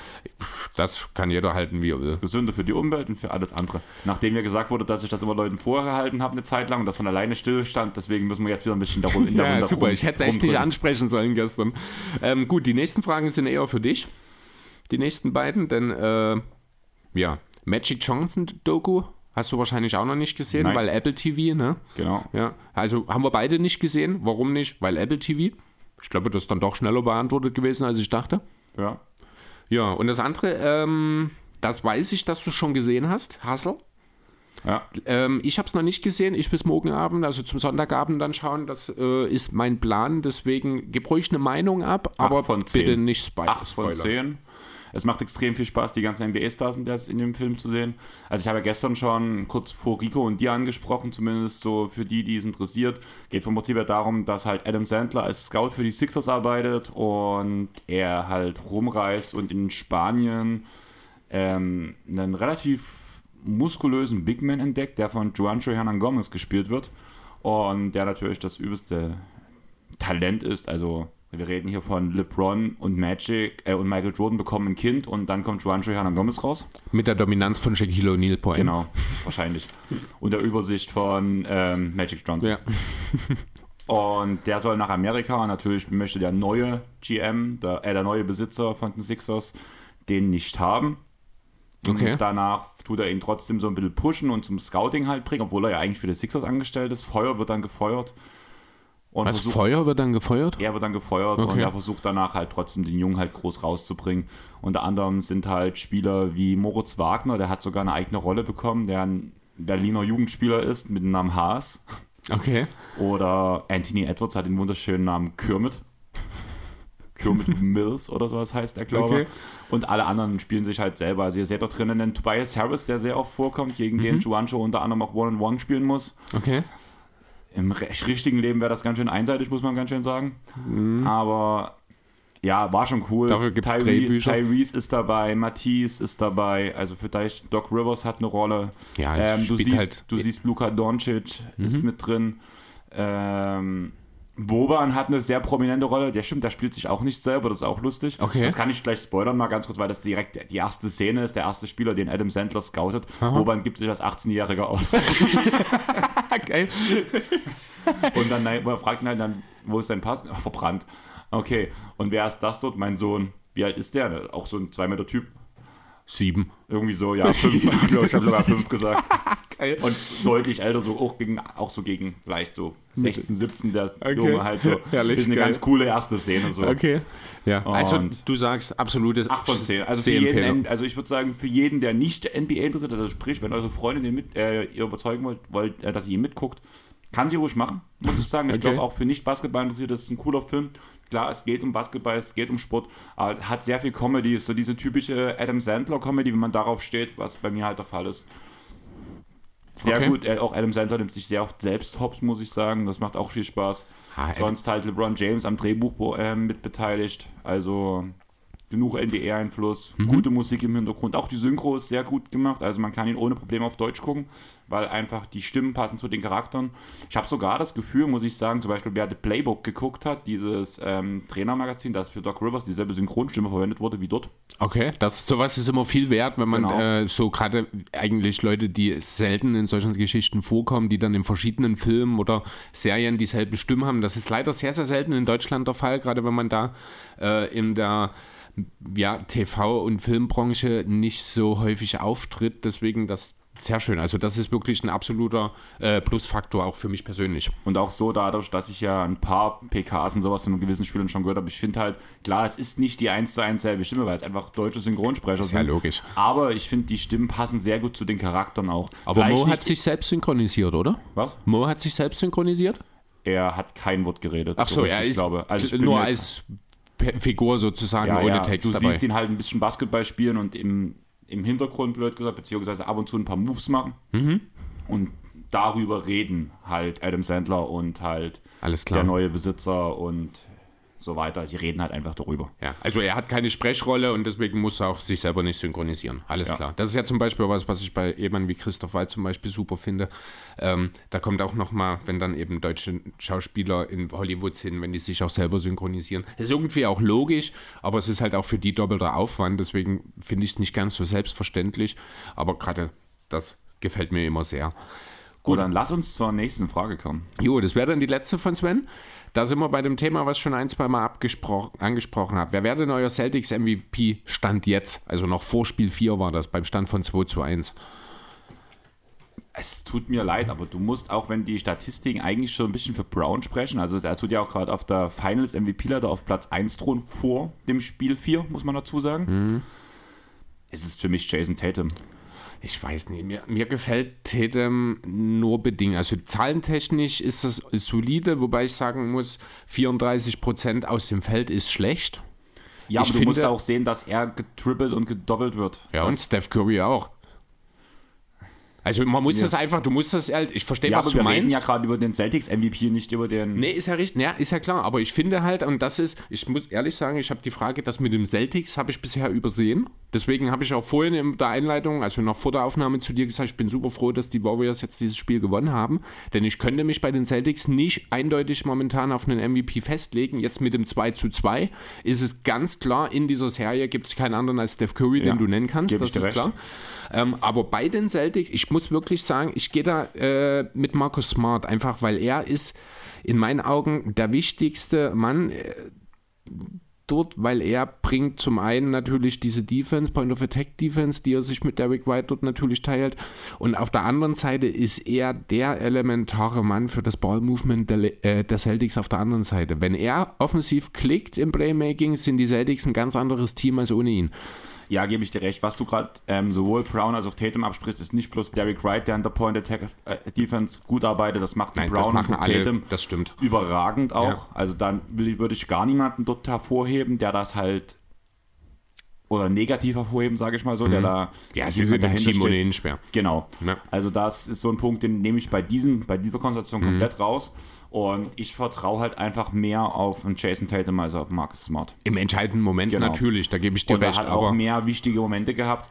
Du hast prinzipiell bei den Statistiken immer Smart leicht hinter Tatum und Brown gehabt. natürlich. Und ich würde wahrscheinlich noch eher, ähm, also momentan, wenn ich jetzt eine Top 3 machen müsste, wäre es Tatum, Smart, Brown, einfach weil Smart in den wichtigeren Momenten als Brown punktet, weil wir hatten das Thema vor uns schon, Brown macht die ersten Punkte und Tatum die letzten gefühlt. Und Smart streut immer wieder ein. Der entscheidende Unterschied, um es mal ganz einfach runterzubrechen, zwischen Brown und Tatum sind die Assists. Das muss man ganz deutlich, also Jalen, Jason Pre äh, Jason Tatum liefert fast acht Assists pro Spiel aktuell in dieser Serie. Das ist echt nichts, was ich auch nur ansatzweise erwartet hätte. Aber es ist sehr geschönt durch dieses erste Spiel mit den 13 Assists, wo plus Ja, 3 aus aber- 17 gegangen ist. Aber Und mittlerweile haben wir auch vier Spiele gespielt und dann sind diese 13 Assists in dem einen Spiel auch nicht mehr ganz so viel wert, wie das noch nach zwei oder nach drei Spielen waren. Natürlich hast du recht, das schönt die ganze Sache schon noch. Trotzdem, selbst ohne diese 13 Assists, hätte er dort nur, nur in Anführungsstrichen sechs oder sieben gemacht, wären das immer noch sechs bis sieben Assists im Schnitt. Das ist deutlich über dem, was Jason Tatum jemals gemacht hat. Also man, 5 bis 6 hat er ja. Oh, In das, das gucke. Nee, hat er nicht. Da bin ich jetzt, warte. Jason Tatum hat einen Career Assist von 3,0. Ja, ich rede gerade von der aktuellen Saison. Da sind es 4,4. Okay, na, fast Ja. 5. Ja, ja, aber du hast von 5 bis 6 nee, Also da hast du ein bisschen überschätzt an der Stelle. Ähm, aber das zeigt halt auch, und da gebe ich dir dann schon recht, ja, da kann man Aber mit diese Tatum Playoffs gehen. sind 6,2. Ja, weil er in den Playoffs jetzt auch äh, diesen Schritt halt wirklich nochmal gemacht hat. Haben wir ja auch schon in den äh, vorherigen Runden drüber geredet. Was mir bei Tatum so ein bisschen Sorgen macht, das habe ich jetzt leider aufgrund der äh, Probleme mit der App im Spiel 4 nicht so verfolgen können, ist Tatums Schulter. Er hat in Spiel 2 und Spiel 3 hin und wieder doch das äh, immer mal wieder an seine Schulter gefasst. Das wirkte nicht immer ganz rund. Das erklärt dann auch wahrscheinlich so ein bisschen die 43, nein 34 Prozent aus dem Feld, weil gerade in Korbnähe ist Jason Tatum wirklich schwach in der ganzen Serie. Das muss man sagen. Er hat unheimlich viele ein, eigentlich einfache Leger. Ähm, nicht abschließen können. Ist da vielleicht von Seiten der Schulter, das hatte ich, ich glaube, sogar letzte Woche schon auf meinem Zettel, da sind wir dann nicht dazu gekommen oder habe ich es übersehen. übersehen. Ähm, das ist so eine Sache, die ich nicht so richtig einschätzen kann. Fühlt sich so ein bisschen an wie eine nicht ganz so schlimme, weil er liefert ja weitestgehend ab. Äh, Verletzung wie das, was wir von Chris Paul dann im Nachhinein nach der Dallas-Serie gesehen haben. Ähm, ja, auf jeden Fall. Man muss aber auch sagen, dass halt diese negativen Wurfquoten wurden vor allem sind die in Spiel, Spiel 2 entstanden, wo ja die kompletten Celtics um die 30 Prozent aus der unmittelbaren Korbnähe getroffen haben, wo ja einfach alles daneben gelegt wurde. Und ja, Tatum spielt immer noch nicht die beste Serie, aber das machen die Celtics allgemein im Korb nicht. Ich war gerade überrascht, dass es auf die kompletten Playoffs so hoch ist. Ähm, die, die Field Goal Quoten von Jason Tatum in den Finals. 3 von 17, 17,6 Prozent. 8 von 19 in Spiel 2, das sind 42, das ist okay. Jetzt in Spiel 4 waren es 8 von 23 für 34,8 Prozent. In Spiel 3 9 von 23 für 39 Prozent. Das, was gut funktioniert insgesamt, ist der Dreier, aber auch das ist geschönt durch zwei gute und zwei schlechte Spiele. Ja, also Spiel 1, 1 von 5, Spiel 3, 3 von 9, Spiel 2 waren es 6 von 9, Spiel, 3, äh, Spiel 4 waren es 4 von 8. Also da sind wir wieder bei dem Thema Streaky, bei dem, was, was wir vorhin schon angesprochen haben, was ja halt für die ganzen Celtics spricht. Vielleicht ein bisschen ausgenommen Derek White, aber eben auch eine sehr, sehr, also halt von der Bank naturgemäß keine ganz so große Rolle, wie die Stars natürlich spielt. Ähm, ja, also insgesamt, Tatum ist natürlich der wichtigste Spieler und ja, am Ende beschwere ich mich nicht, wenn er im Falle eines Celtics-Titels den Finals MVP bekommt. Das ist okay. Ich persönlich würde ihn aber lieber Marcus Smart geben. Das, auch wenn das statistisch wie, vielleicht nicht unbedingt nachvollziehbar ist. Wie bitter wäre das, wenn die Warriors Meister werden und seit Ewigkeiten mal wieder, ich glaube, das gab es ja bloß einmal, dass Jerry das, West gegnerische Team den Finals MVP erhält. Ja, aber dafür muss ja dieser eine Spieler äh, im Verliererteam so deutlich hervorheben. Ja, also es weiß. hätte ein LeBron James hätte es durchaus mal in einer Serie verdient gehabt. Ich weiß in jetzt der nicht Serie genau. Iggy. Hm? In der Serie, wo Iggy weißt, äh, ähm, hier Finals MVP geworden ist. Das war die überragende Serie von LeBron James, wo sie verloren ja, haben. Ja, stimmt, ja, na klar, genau, richtig, stimmt, genau. Ähm, da, ansonsten, war ja die, da war ja die Diskussion, ist es mhm. Curry oder ist es LeBron? Dann ist es Iggy geworden. Ja, genau. Ähm, aber ansonsten gab es da einfach in der Vergangenheit auch keinen und es ist keiner der Celtics, der auch nur, also man muss ganz deutlich sagen, es gibt hier einen riesengroßen Lücke zwischen dem besten Spieler der Serie und dem Rest. Steph Curry spielt mindestens zwei Ligen über allen anderen, die in den Finals auftreten. Das Ding ist danach, hast du ja gefühlt bei hast du, also wenn du jetzt ein Ranking machen müsstest von allen Celtics plus Warriors-Spielern, hast du auf Platz 1 Stephen Steph. Curry. Danach hast du wahrscheinlich Tatum, Brown, Smart. Dann kann man drüber reden, ob vielleicht zum Beispiel Andrew Wiggins, finde ich, spielt auch eine sehr starke Serie. Ja. Und danach Al Horford und danach kommt irgendwo so erst Draymond Green, Clay Thompson. Draymond so Green kommt noch gar nicht dort. Da ja, sehe ich schon. sogar einen Kevin Looney noch eher, wenn ich ehrlich sein soll. Ein äh, Jordan Poole wahrscheinlich eher nicht. Eigentlich, es gibt, es ist wirklich so, es gibt bei den Warriors, es gibt nur eine echte Option. Genau, und das, das, sieht, das hat Curry man gegen den Rest der Welt. Ja, ist wirklich so. Und das hat man halt auch in Spiel 4 äh, gesehen, da lief halt der Ball bei den Warriors auch. Das sind nicht mehr die Warriors von vor vier Jahren, das muss man schon deutlich sagen. Die spielen ein anderes Spiel, ähm, was einfach viel mit den Celtics zu tun hat weil die eben ihre, mit ihren defensiven Rotationen immer on point sind, weil, die weil das funktioniert und deswegen die Warriors in dem ursprünglichen Spiel sehr, sehr sehr, sehr stark einschränken. Deswegen wird, wie habe ich es, ich glaube, ich habe es aufs Box auch heute früh gelesen, die, die Curry-Kuh gemolken, solange es geht. Genau, und mit dieser Kuh würde ich sagen, springen wir direkt zu den nächsten Fragen, weil ja. wir haben schon gesagt, ähm, relativ volles Wochenende bei mir. Ich will mich mal wieder verpflichten, hier ein paar Podcasts zu schneiden, einfach aus dem Grund, weil du jetzt die letzten Wochen gefühlt alles übernommen hast. Mhm. Und ich fühle mich wirklich schon schlecht und deswegen lass uns einen kurzen Pod machen, damit ich nicht so viel Arbeit habe. Alles klar, dann gehen wir direkt zu Tobi. War nicht dann, war, auf Twitter war nichts, ich glaube, oder? Es war, no, es war ja. ein bisschen schwach von euch, muss ich mal ganz ehrlich sagen. Also seht, seht es als das. Ihr Schweine. Genau. Ja, Ihr nee, müsst euch schon ein bisschen beteiligen hier. Jo, dann haben wir noch ein paar Fragen von Tobi von Auf ein Kurt. Ähm, ich lese einfach mal vor, es sind relativ lange Fragen, wie wir das von Tobi kennen. Es sind nicht ganz so viele äh, Klammern dabei, also nichts für dich zu meckern. Ähm, so, welchen Coach würdet ihr nach dem Rücktritt von Quinn Snyder jetzt am liebsten in Utah sehen? Denkt ihr, es ist überhaupt für irgendeinen Coach möglich, nochmal mit diesem Kader anzugreifen? Oder sollte man einem jungen Coach die Chance geben und sehen, wie sich das Team über die Saison entwickelt? Also, Wie, wie fangen wir an? Äh, welchen Coach, also ne, wir müssen erstmal kurz mit der Situation in Utah anfangen, denn diesen Kader, wie er jetzt aktuell ist, den wird es nächste Saison nicht mehr geben. Da sind wir uns alle weit, einig. Wie weit fällt er zusammen? Also ich kann mir gut vorstellen, nach der Reaktion, die, die Donovan Mitchell nach der, Nach der Quinn Snyder-Entscheidung hatte, dass sich da nochmal was tut. Ne? dass sich man vielleicht sogar komplett einreißt. Also mittlerweile gibt es ja wirklich Gerüchte, keine Ahnung, also ob das nun ein offizielles Angebot war, aber es stand ja auf jeden Fall in mehreren Posts im Raum ein, ein Trade Patrick Williams plus ähm, Nikola Vucevic. Gegen Gobert. Da ist dann noch der Fall, dass Kobe White halt rausfällt, den ich damals noch mit ein bisschen dort reingezwungen habe, sage ich mal so. Ja. Ähm, aus, also aus Judas Sicht gibt es eigentlich, es gibt nur einen richtigen Weg. Das kann eigentlich nur der sein, um, also wenn man nicht wirklich alles einreißen will, um Donovan Mitchell neu aufzubauen. Das ist aber natürlich sehr, sehr schwierig, weil Donovan Mitchell hat in den letzten ein, zwei Jahren auch sehr deutlich gezeigt, dass er als Superstar klare Limitationen hat. Also er ist, da bin ich, das habe ich immer gesagt, da bin ich auch nicht davon abgewichen, er ist nicht der Spieler, der als Number One Guy ein Team zum Titel führt. Das sehe ich nicht in ihm. Weißt du, was ich bei ihm richtig interessant sehen würde? Also klar, wir müssen, müssten über irgendwelche Gegenleistungen reden. Alles logisch. Wir gehen jetzt mal nicht davon aus, sondern wir stecken einfach mal jetzt Donovan Mitchell in ein anderes Team und das heißt Los Angeles Clippers. Ja. Das Manko, was der Mitchell mitbringt, ist die Defense. Ich glaube, dass er mit seinem Skillset, mit seinem Körper, dass er in diesem Scheme der Clippers extrem gut funktionieren wird und offensiv brauchen wir nicht drüber reden. Offensiv ist er eine Granate. Ja, aber also das ist ja nun wahrscheinlich die absolut unrealistischste Szenario, das du gerade aufgemacht hast. Da hättest du auch die Celtics nennen können. Ja, das ist genau. genauso ein Beispiel, aber das wird natürlich niemals passieren. Nein, da geht es bloß darum, dass du so ein, dass du, ein, Aber auch das, wenn du es bei den dasselbe hättest du auch über Prime, entschuldige bitte, aber dasselbe hättest du auch über Prime Jamal Crawford nennen, sagen können. Also ich verstehe, was du damit meinst, aber das ist eine absolut nichtssagende Nein, Aussage. Finde ich gar nicht, weil du tust gerade wirklich einen Non-Defender ähm, Defense zusprechen. Mir geht es darum, dass in Donovan Mitchell mit seinem Skillset, mit seinem Körper, in einem Defense-Konzept, wie es die Clippers sind, wie es die Celtics sind, wenn er ordentlich angelernt wird, wie es ein Tai Lu gemacht hat. Du hast auch, alle haben gesagt, Nicolas Batum wird nichts mehr bringen. Dass er der, die Rolle von Hab ich nicht gesagt. Ja, aber du hast nicht gedacht, hast nicht das gesehen, was jetzt passiert ist.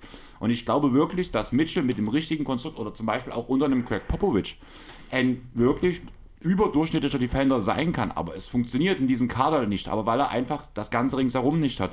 In einem Team, wo er angelernt werden kann, wo er seine klare Rolle hat, funktioniert das. Bin ich mir hundertprozentig sicher. Da habe ich meine Zweifel, einfach deswegen. Also du hast mir jetzt auch äh, zu verstehen gegeben, dass du Sim, äh, Mitchell nicht als Non-Defender siehst, aber ich sehe in ihm in den letzten zwei Jahren genau das. Ob er mehr kann, mit Sicherheit, aber Utah hatte zumindest in der vorvergangenen Saison durchaus äh, gute Chancen, tief zu kommen und auch dort war er ein schlechter Verteidiger. Ja, Letzte Saison kann man ein bisschen in Frage stellen, weil ich glaube, in Utah hat niemand von Anfang an wirklich dran gedacht, dass es wirklich weit gehen kann.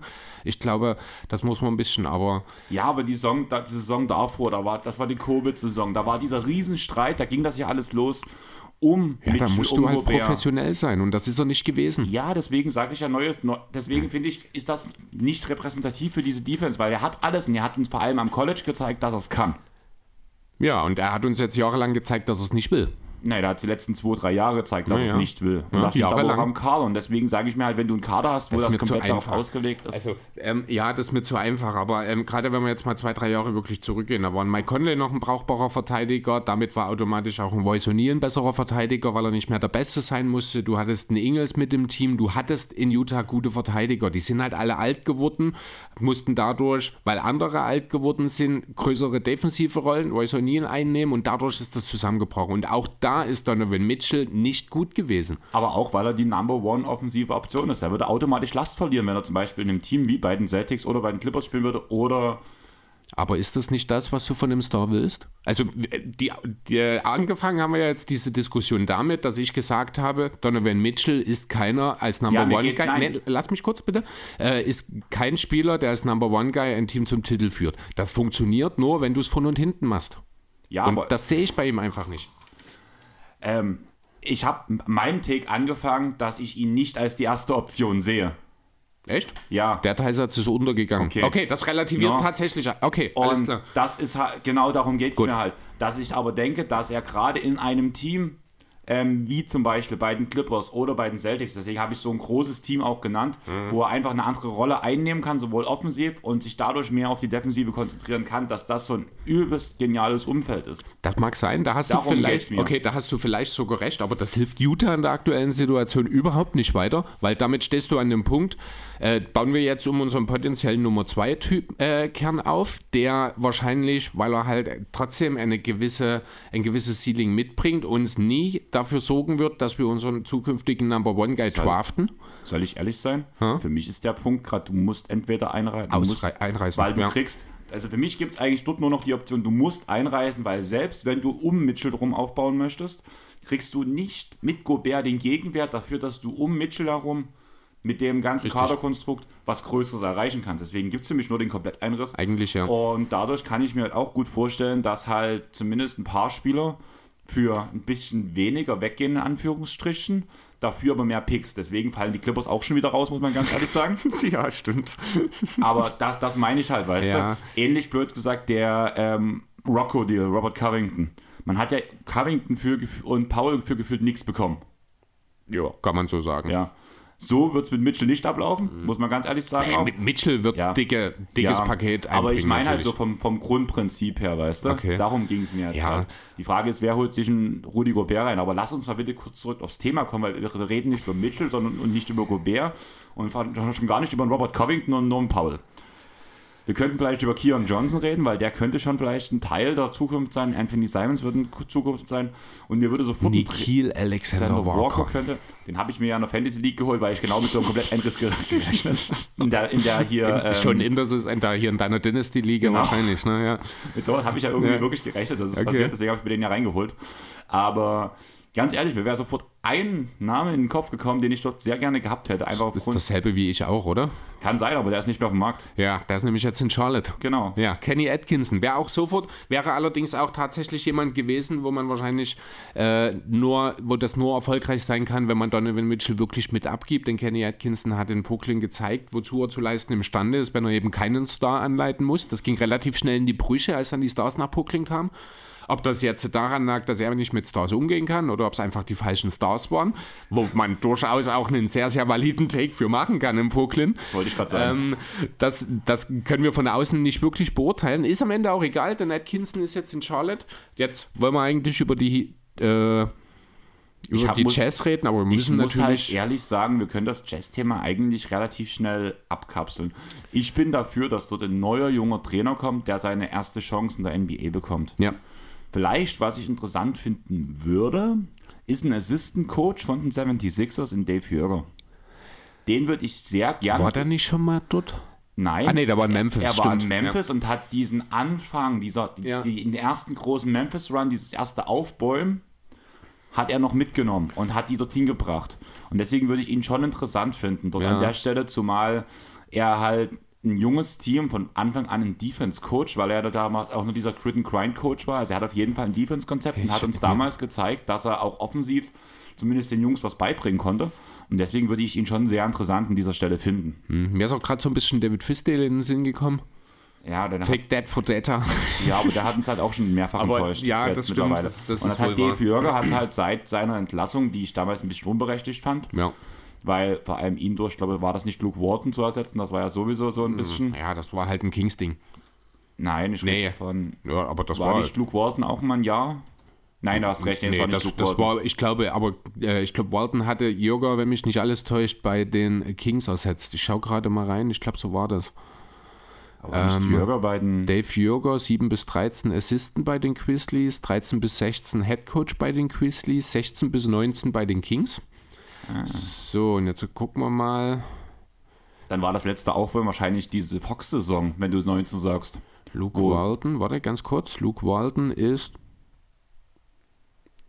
Ja, 2000, genau. Luke Walton hat äh, Dave Jürger bei den Kings Und die abgelöst. 19er Saison war die, war die erste Breakout-Saison von, von dir hier von, Von Fox. Jan- von Fox, genau. Das kann sein, ja. wo sich alle gewundert haben, dass er jetzt ge- gefeuert wird, um ihn zu ersetzen. Ja, Stimmt. ja Kings doing Kings things. Also Ja. manche Sachen ändern sich halt auch einfach nicht an der Stelle. Deswegen ähm, schwer für Dave Jürgen. Ja, nee, ist ein guter Take, äh, gebe ich dir recht. Das, ist, das kann auch sehr gut funktionieren. Wie gesagt, Atkinson hätte mir auch sehr gut gefallen. Ähm, jetzt müssen wir noch mal kurz schauen. Hatte da die Frage noch einen weiteren Teil? Nö, ich denke, das kann man so. Aber wenn wir über die Hornets und Atkinson geredet haben, würde ich gerne dort noch mal für einen Moment bleiben, denn da hat sich auch die Woche ein kleines bisschen was getan. Äh, etwas, was ich persönlich für mittlerweile immer realistischer halte, aber irgendwie immer noch nicht wirklich daran glauben will, nämlich, dass die Andre Aiden die Suns wirklich verlässt. Ich habe jetzt die Woche zwei konkrete Teams äh, gehört, die Interesse haben. Eines hat wohl schon, äh, ist wohl schon dabei, und zwar die Charlotte Hornets, einen konkreten Deal sogar, in seinen Trade vorzubereiten. Der soll dann beinhalten PJ Washington, Miles Bridges und den diesjährigen 13. Pick gegen Cam Johnson und DeAndre Aiden in einem seinen Trade. Ich sage aus Hornets Sicht, nie lang fackeln, sofort abschließen und. Ich als Suns Sicht nicht machen. Definitiv nicht. Gut, danke. Außer du willst wirklich, bist nicht bereit, Aiden äh, langfristig zu binden. Dann machst du das, weil was Besseres genau. kriegst du wahrscheinlich. Das Außer, Riesen, Option 2, entschuldige, das passt gerade rein. Die San Antonio Spurs, Popovic muss sich sehr, sehr positiv über Aiden geäußert haben, würde lieben gern ihn in einen Max-Player, also in einen Superstar entwickeln.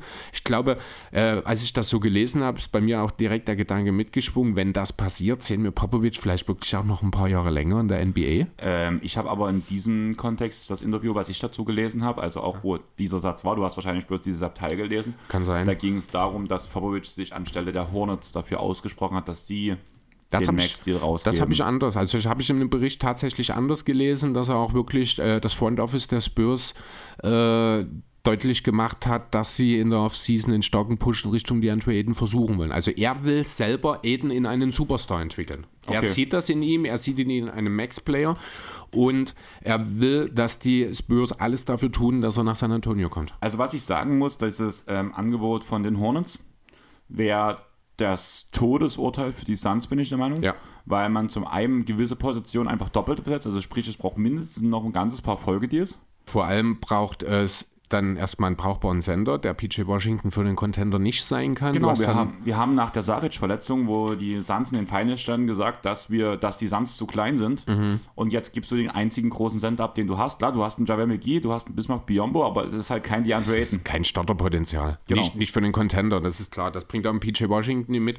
Auch ein Saric, der ist dann noch im Team oder wurde, der wurde weggetradet irgendwie? Nein, der ist nee, da. ist noch. Der ist auch ist ein guter Sender. Es ist ein toller Rollenspieler, aber es ist halt auch eher ein Backup Backup-Sender eigentlich. Ja, also schon alleine deswegen, ohne Eden sind die Suns ja, fällt das Ceiling der Suns unter das, was sie in dieser Saison erreicht haben. Also, also dann sind die im besten Fall ein Zweitrundenteam. Ich finde das schon ein bisschen grausam, dass der Sixers-Fan den Rookie of the Year, Dario Saric, der ist leider nicht wahr. Grüße an Malcolm Brockton. Ja, aber ich konnte mir diesen Take oft genug anhören. Ja, ja auch, ich finde auch nach wie vor, dass ich absolut recht habe damit, aber das ist egal. Savic ist ja langsam in die Saison damals gestartet, ist ja gut hinten rausgekommen. Brockton war ein bisschen konstanter, hat aber auch nicht viel gespielt.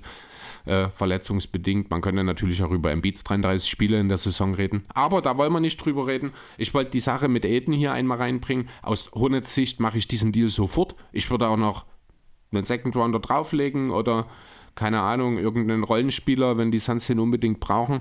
Aus Suns Sicht machst du das natürlich nur, wenn du dich ganz klar intern committed hast, die Andre Eden wird uns verlassen. Dann machst du das, denn dann sind äh, Washington und Bridges gute, ist ein guter Gegenwert, besonders wenn man dann auch nochmal in der Lottery picken kann. Ähm, ja, wie das mit den Spurs aussieht, da habe ich nichts Konkretes gesehen, aber in jedem Falle würde wahrscheinlich ein Jakob Pöltl in dem Deal sein. Das wäre für die Suns schon mal besser, weil das ist zumindest ein Big Man und Rim Protector mit Starterpotenzial. Aber ich habe jetzt auch noch nicht intensiver drüber nachgedacht, was ansonsten äh, nötig wäre, um den Deal abzurunden. Dann lass uns zur nächsten Frage springen. Jo, wir bleiben bei Tobi. Welche Spieler haben, in dieser, haben euch in dieser Saison enttäuscht und welchen Spielern traut ihr in der nächsten Saison am meisten eine Revenge-Saison zu? Gerne Top 3 oder Starting 5 nennen, falls ihr möchtet. Also ich habe tatsächlich eine Starting 5 sogar mit ein, zwei Ergänzungen. Mein Point Guard, müssen wir, ich glaube, nicht lange drüber reden, wer ben das Simmons. ist. Ja. Ich habe noch einen zweiten Point Guard daneben auf die 2 gestellt, das ist Kyle Lowry. Ich habe ähm, James Harden als Shooting Guard. Kann man auch machen, ja, habe ich tatsächlich gar nicht drüber nachgedacht. Ähm, war mir für eine Enttäuschung den Tick zu besser. Also ich sehe das natürlich in, äh, einen Tick zu gut. Ich sehe das halt mehr aus Sixers Sicht dort an der Stelle. Als, halt die komplette Saison. Als für die komplette Saison kann man halt nennen, für das, was ja in Brooklyn passiert ist. Ich habe mich für Kyle Lowry entschieden als zweiten Guard, einfach weil zum einen die Playoffs schwach waren, zum anderen in der Regular Season nicht viel von ihm kam. Aber äh, sowohl Simmons als auch Lowry habe ich für potenzielle Bounce-Back-Saisons für nächstes Jahr auf dem Zettel. Simmons mit den offensichtlichen Fragezeichen natürlich, muss man nicht drüber reden, wenn er spielt und einigermaßen das bringt, was er theoretisch in der Lage ist. Ja, reden wir auch wieder über einen All-Defense-Player und dann ist das eine Bounce-Back-Saison. Lowry in der Heat-Culture kann ich mir absolut vorstellen, mit einer vollen Vorbereitung, wenn er halbwegs fit ist, dass er äh, auch im hohen Alter nochmal einen sehr, sehr guten Mehrwert für die Heat liefern kann. Ja, glaube ich nicht so wirklich dran, muss ich sagen. Also Lowry ist für mich da. Müssen wir schauen. Also, also er hatte auch in, in dieser großen Rolle, ja, muss man ja, dazu sagen. Ja, natürlich, die Rolle wird nicht mehr größer ja. werden, aber ich denke, er kann äh, auch, er hat es ja auch zumindest in einem oder zwei Playoff-Spielen in dieser Saison gezeigt, er kann halt auch nach wie vor für sein Team mal ein Spiel gewinnen. Ja. Auf der 3 habe ich einen Heatspieler in Duncan Robinson. Oh, das ist ein guter Pick. Da habe ich gar nicht dran gedacht, das gefällt mir sehr. Ich habe tatsächlich Chris Middleton hier stehen. Und in Klammern dahinter Matthias Teibel. Hm.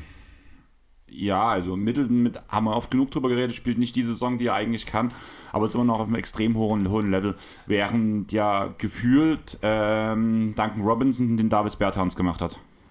Ja.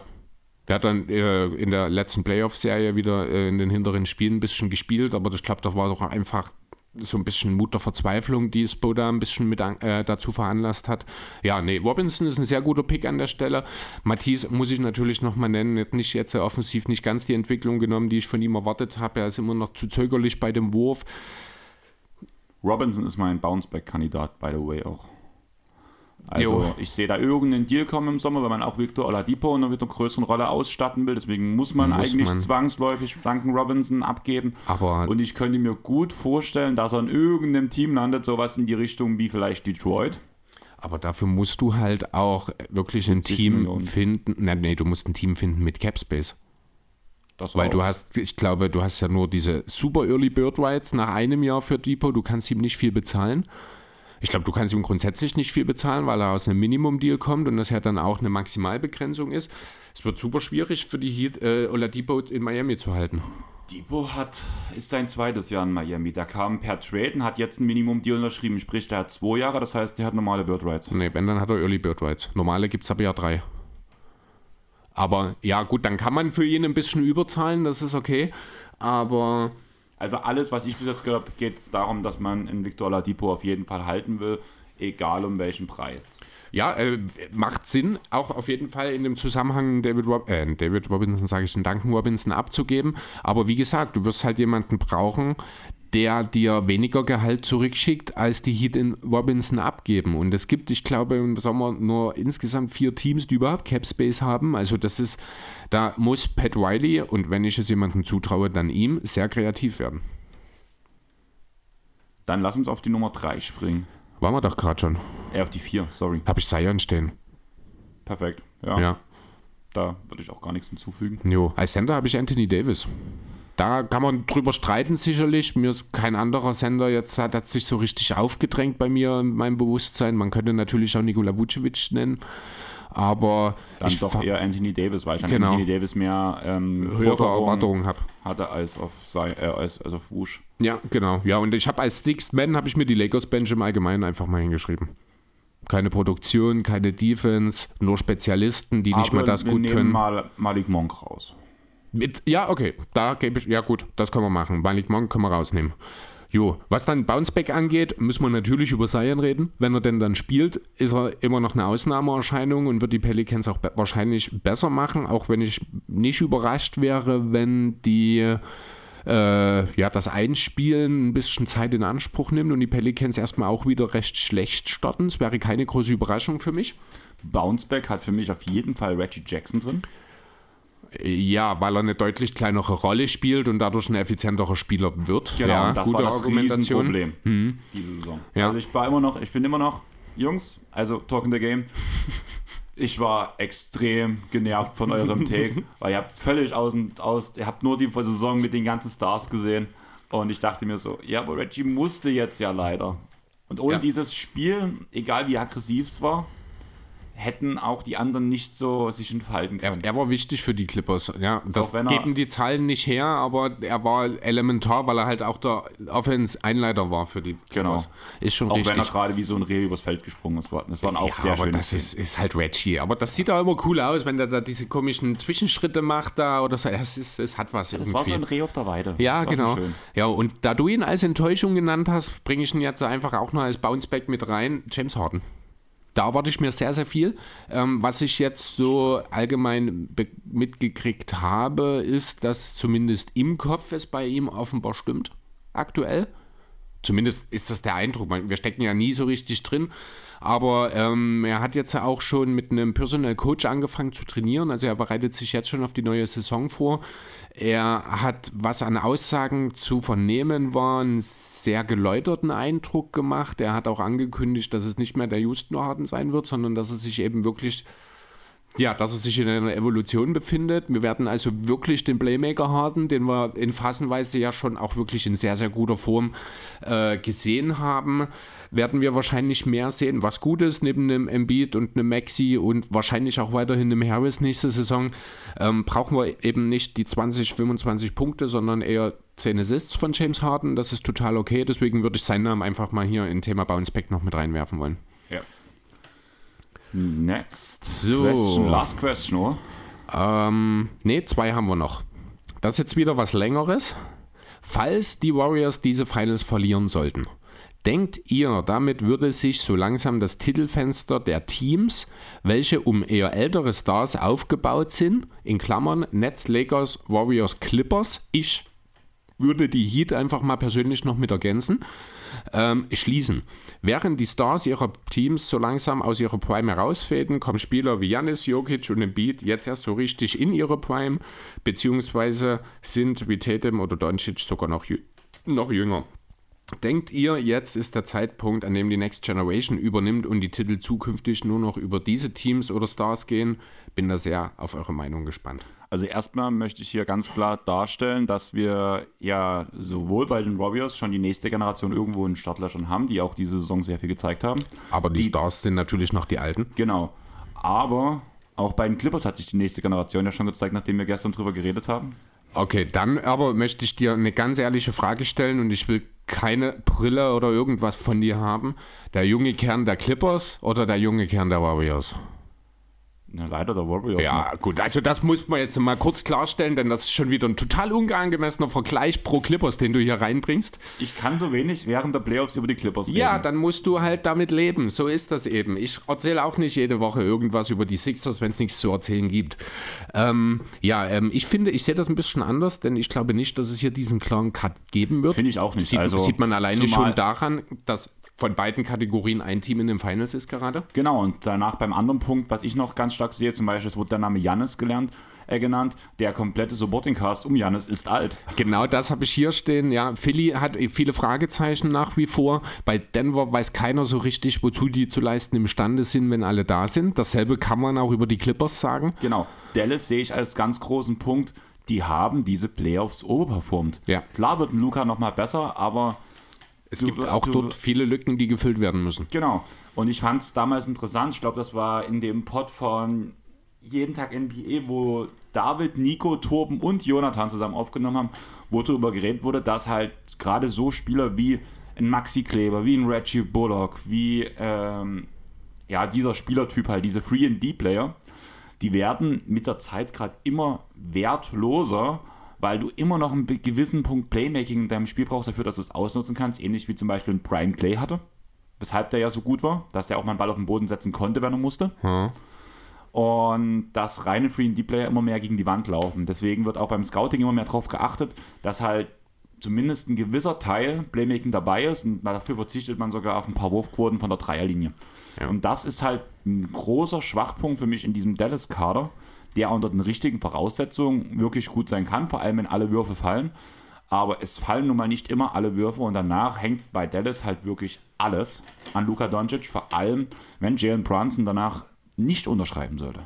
Ja, genau. Also die vier Teams, beziehungsweise ich sag mal die fünf mit den Heat, die ich dazu genannt habe, also Golden State, Lakers, Clippers und Brooklyn, von denen werden mindestens drei auch nächste oder auch wahrscheinlich übernächste Saison noch ganz vorne mit dabei sein, wenn es um die Titel-Contention geht. Ich glaube, alle, muss ich sagen. Ja, bei den Lakers müssen wir schauen, wie sich das entwickelt. Da muss der Kader schon extrem optimiert werden. Okay, ja, damit. Lakers fällt bei mir raus. Äh, Brooklyn sind mir auch zu extrem viele Fragezeichen aktuell.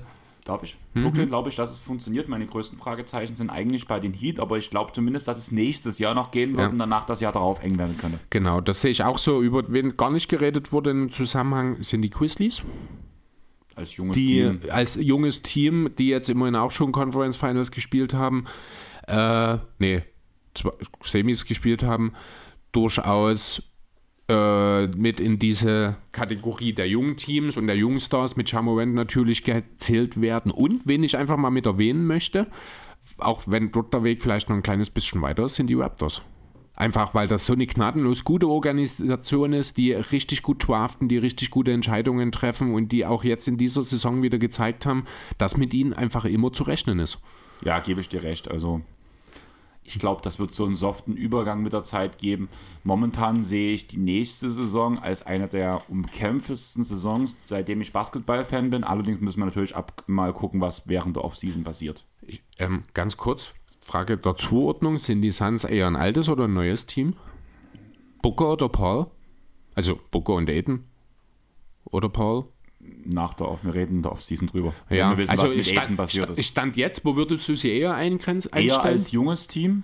Allerdings muss ich halt gucken, was daraus wird, weil ich finde, du kannst jetzt durch diesen Konflikt, den du bei den Suns gerade hast, hängt viel von der Aiden-Situation Mhm. ab und ich muss ehrlich sagen, wenn das mit Aiden schief gehen sollte und man keinen adäquaten Ersatz bekommt, den sehe ich zum Beispiel nicht mit diesem Hornet-Stil, dann sehe ich die ganz schnell auch in eine Situation, ähnlich wie die Utah Jazz abdriften. Das kann durchaus sein. Mit dem Unterschied, dass vielleicht insgesamt das, Team noch ein bisschen besser zusammengestellt ist, weil halt einfach ein paar Jahre jünger und der Abfall nicht so schnell kommt. Abgesehen von Paul natürlich. Aber, ja, du da hast die, du nicht die unrecht. elementaren Teile für eine Championship fehlen dann, wenn Aiden geht. Ja, ist richtig, genau. Also ich habe mir hier abschließend zu dem Punkt, äh, was die jungen Teams angeht, habe ich mir dazu geschrieben, dass allen diesen Teams noch was fehlt, mit Ausnahme der Celtics.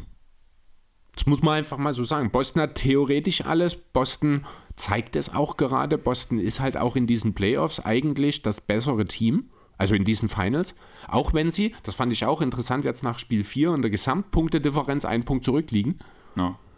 Ähm, ja, aber ansonsten, also um das kurz abzuschließen, nochmal die Frage, ähm, diesen klaren Cut, wie gesagt, wird es nicht geben. Das wird sich aber natürlich sukzessive, Stück für Stück immer mehr in diese Richtung bewegen. Man sieht es eben jetzt bei den Lakers, äh, deutet sich an, die Warriors sind ja nun auch nicht ganz grundlos, jetzt zwei Jahre nicht so prickelnd gewesen. Ähm, aber ja, auch die Nets, wenn alles ideal läuft, sind die auf drei, vier Jahre hinaus noch ein Contender. Ja, dasselbe bei den Sixers, die hast du jetzt auch gerade nicht genannt. Wenn alles Ja. ideal läuft, gerade um James Harden mit Embiid, hast du ein tödliches Duo, was Richtig. aber auch schon alles auf einem, klar, Embiid ist nicht so alt, aber der hat einfach einen größeren Verfall, einen höheren Verfallsdatum. Einfach wegen der Verletzungsanfälligkeit. Also ja. sagen wir es ganz klar, Embiid schimmelt eher. ja, das passt schon irgendwie. Und ja, letzte Frage war eine kurze Frage. Ja, genau. Die war wirklich kurz. Hier habe ich mir auch wirklich nur die Zahl aufgeschrieben quasi. Ähm, ihr dürft dem jeweils anderen eine Rückennummer für zum Beispiel ein neues Trikot geben. Welche und warum? Ich habe, äh, als es vorhin geklingelt hat, habe ich gedacht, na, das passt ja super. Denn dann würdest du das Trikot direkt bekommen, denn ich würde nur 161 drauf machen. Darfst ja aber leider nicht. Ja, ich weiß, ist nicht, ist nicht erlaubt, weil dreistellig und so, aber ich hätte es gemacht. Ja, danke. Und ich glaube, die ist ja auch auf den Neon-Schwarz-Trikots drauf, auf die ne? Neon-Schwarz ja, Trikots genau. Drauf, ja. Für die, die es nicht wissen, für was steht die 161, habe ich dir ja beigebracht. AFA, antifaschistische Aktion, also es steht halt Buchstabe für den, also Ähnlich die Zahl, genau, so für den. Buchstaben in der, äh, in, im Alphabet, also das ist einfach die antifaschistische und damit eigentlich die einzig logische Einstellung, um es mal so zu sagen. Genau. Und für die, die jetzt denken, oh, die bösen Jungs, die sind, die sind in der Antifa. So ein Schwachsinn. Bloß mal so, also, also ist ja trotzdem immer wieder ein Thema, weil ja, wenn sobald du von einer antifaschistischen Aktion oder sowas redest, redet man ja im prinzipiell immer davon, ja, das sind Von die Linksextremismus, genau. genau. Antifaschismus bedeutet einfach bloß, dass du dich gegen Faschismus stellst, dass du gegen rechts bist, dass du gegen Nazis Ganz bist. genau. Und ich glaube, das ist die normale und nicht die. Und das ist keine extreme Einstellung. Genau. Das Es ist eigentlich sogar gegen eine extreme Einstellung. Genau, weil man, es gibt einfach keine neutrale Meinung zum Punkt Faschismus. Richtig. Man ist dafür oder man ist dagegen. Und sobald man dage dagegen ist gegen Faschismus, ist man automatisch Antifaschist. Antifaschist. Ja, Punkt. Weil nichts anderes bedeutet das. Und ich habe mich tatsächlich für die, ich habe zwischen zwei Nummern hin und her überlegt. Das sind zwei Trikots, die du selber hast, zwei Spieler, die du beide sehr liebst. Das war die 0 und das war die 88 für Niklas Batum oder Damian Lillard. Und ich habe mich im Endeffekt für die 0 entschieden, weil du eine 0 bist. Ist die wäre die Alternative auch für dich gewesen. Ähm, die 88 trägt er die noch bei den Clippers? Nein. Nee, ne? Genau. Also das ist ja auch, äh, das ist Portland Batum. Äh, es wäre natürlich eine sehr ironische Sache, wenn ich dir die 161 verpasse und du mir die 88. Ne? Das muss man schon auch, auch dazu sagen. Ähm, aber ja, in Portland hat Batum äh, diese Nummer getragen. Ich habe genauso ein Trikot zu Hause. Ich habe mich lange auch nicht getraut, es in Deutschland öffentlich zu tragen. Mittlerweile bestehe ich da drüber, weil wenn mich da wirklich mal jemand anmacht dazu, dann sage ich, googelt den Typen und dann ist das alles selbsterklärend.